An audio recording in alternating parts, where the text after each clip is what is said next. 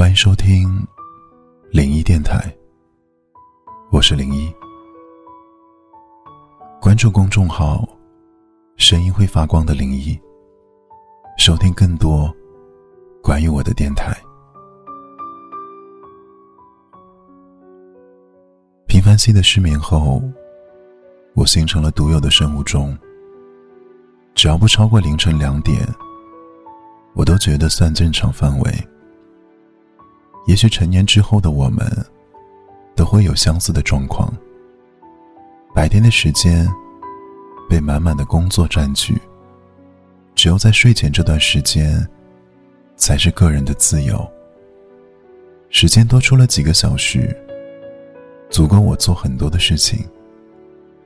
把你没有带走的书看完，翻看着你留下的笔记，也会把和你拼一半的拼图完成。然后挂到墙上，空气里还似乎弥漫着你的气息。但换了风格的房间，心情也变得不一样了。要忘记你重新开始，是有些难的。不过并不代表我没有办法做到。从你那受的伤，总会自己慢慢愈合。愈合的过程很漫长。甚至超过了和你在一起的时间。每一次想你，都是对我意志最大的考验。那些留下来的和你相关的物件，都像夜晚的灯，带我回到光的世界，寻找你的身影。抽屉的贺卡，一眼就能看到名字旁的猫爪。俏皮可爱的做法。是你的脑袋瓜蹦出来的创意。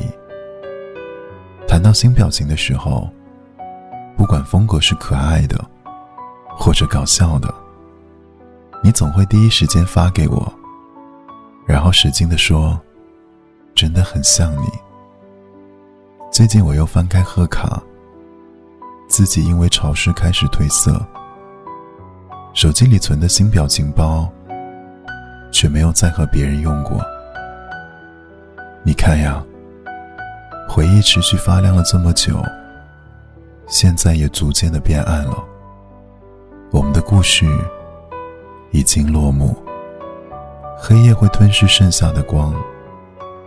我也是时候做好退场的准备了。你也别太难过，人总要经历离别，我们总要熬过长夜里的往事。我和你最后的关系，仅限于处在同一个宇宙里。你会开始新的轨迹，我也得计划新的路线了。我们彼此互不打扰，就从各自的世界消失，就当做从未遇见吧。我是零一，祝你晚安。